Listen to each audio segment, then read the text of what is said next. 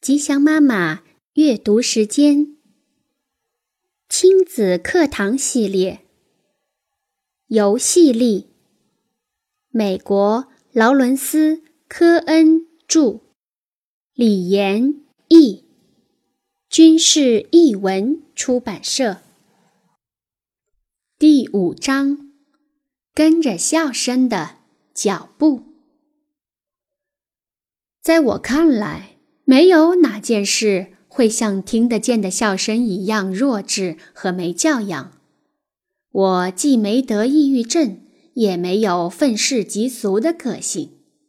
我乐于和任何人一样有一个快乐的心情，但我确信，由于我能够充分运用理性，因此没有人听到过我的笑声。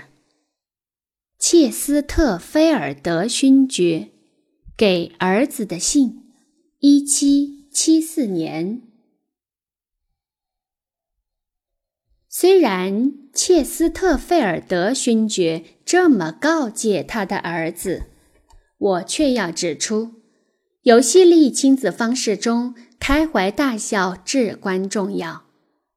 对于想要游戏来拉近亲子距离。培养孩子自信心的父母来说，听到了笑声，他们才能确定自己的路没有走错。跟随笑声的脚步的意思是说，如果一件事能把孩子逗得咯咯笑，那就应该再来一次，一而再，再而三，一做再做，所有的笑都是好的。但是咯咯咯的笑声所传达出的愉悦太富有感染力了，因此也就被当做了判断游戏成败的指标。让孩子开心的笑并不困难，你可以对婴儿做鬼脸，你可以在两岁小孩后面装出笨拙追赶的样子。在即将抓住的那一刻，马失前蹄。你也可以让六岁小孩追你，让自己被抓住，然后咆哮说：“哦，你追到我了，不可思议！”你可以抓一个枕头，和你的十岁小孩大战一场。你也可以穿戴上你十几岁孩子的衣服和饰物。把你的发型弄得跟他一样，然后看看需要多久，他的眼光会离开电视，转而注意到这种在平时让你抓狂的服饰效果。在一般情况下，当成人表现的夸张而过度，总可以让孩子发笑。愚蠢和糊涂通常也能换来笑声。滑稽的表情、声音、跌倒，就是获得笑声的关键。对年幼的孩子尤其是这样。如果你不好意思这么滑稽，那就用一个布娃娃或是活动人偶来替代，让他用幽默的口吻说出可笑的事。随着孩子的年龄越来越大。挑战也越来越大，扮鬼脸或跌倒都无法保证笑声，但不要害怕尝试。尽管你遭到白眼的几率可能会比获得大笑要高，但还是值得试试。你也可以尝试一下讲笑话或是夸大现实，因为。大部分的大孩子都不想在众人面前哭泣，即使哭了，还会自我责备。因此，我会用假哭来引发笑声，用很假的方法，特别是在他们打我或者嘲讽我时。汪汪汪！呜呜呜！我要告诉我妈妈，你说我秃头。出人意料的回答是喜剧的一种技巧，不管是在剧场还是家庭中。所以，不要走进你正在青春期的孩子房间，告诉他十遍该收拾房间了。你走进去就该尖叫“女孩力量”，然后边跳舞边唱一首辣妹组合的歌。他可能并不会大笑，但至少他会说：“好了好了，我会整理房间，拜托你不要再唱了。”枕头大战是引发笑声的好方法，但如果跟大孩子玩，他会变成比较认真的力量争斗的游戏。另外，从四五岁到青春期的孩子，一般都喜欢玩袜子游戏。每个人要想办法脱掉别人的袜子，但要把自己脚上的袜子保护好。这个游戏两个人玩很有趣，三人或以上就是一场狂欢。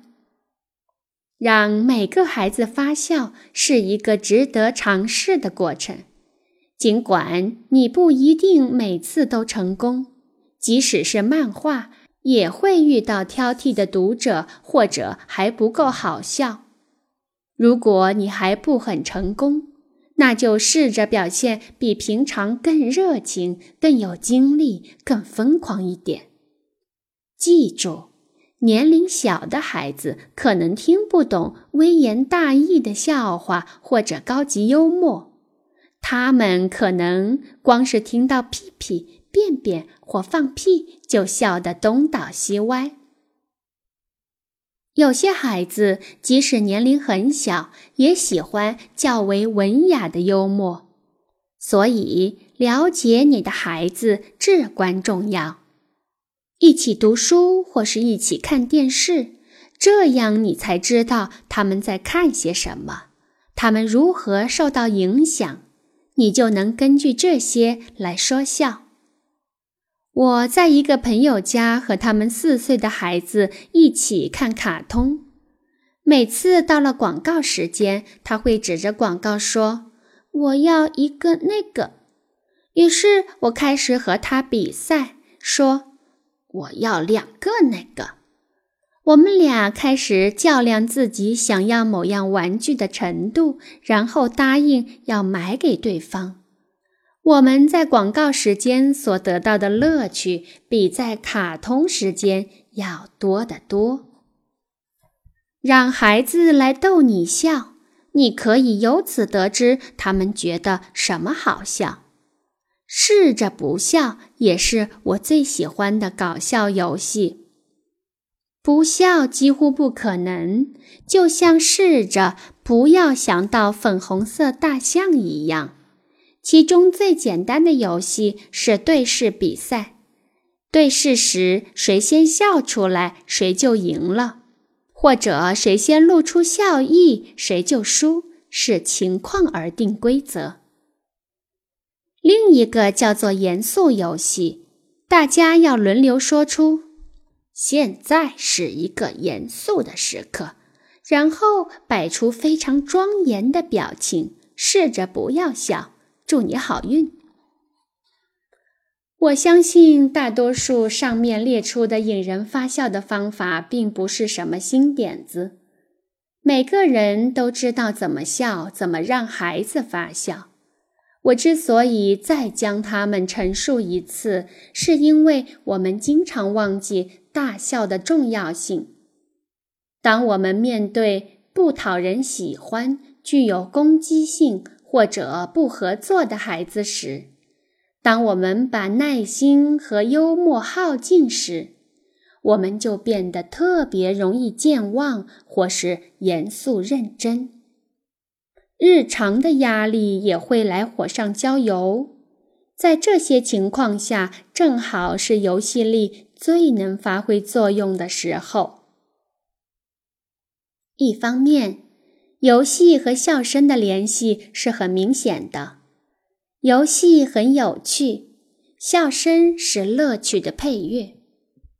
从另一方面也是更重要的，笑声与游戏的深层目的之间有着重要的关系。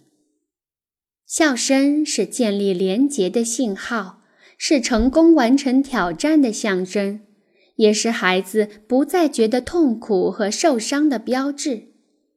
咯咯笑和捧腹大笑是孩子和大人自然的释放恐惧、困窘和焦虑的本能途径。父母可以运用跟随笑声的技巧来缓解冲突。放松紧张的心情。有一个注意事项必须加以说明：喝氧虽然可能会带来笑声，但是如果它的形式是要把孩子压住并制服，然后违反孩子的意志而迫使他笑，那么就不要做这类游戏。它带来的笑声并不是我们想要的。因为不想笑却被迫笑，所造成的将是屈辱感。这类强制喝氧的游戏极容易变成力量争斗，因为强者才能赢。这种被制服的感觉和另一种好的喝氧游戏非常不同。好的喝氧像是轻搔婴儿的下巴。或是当你和孩子在不能笑的比赛中试着轻搔对方，许多男人喜欢跟孩子玩强制搔痒的游戏。我们小的时候，这可能是唯一的游戏，能让我们有紧密的身体接触，而不用担心公然的暴力。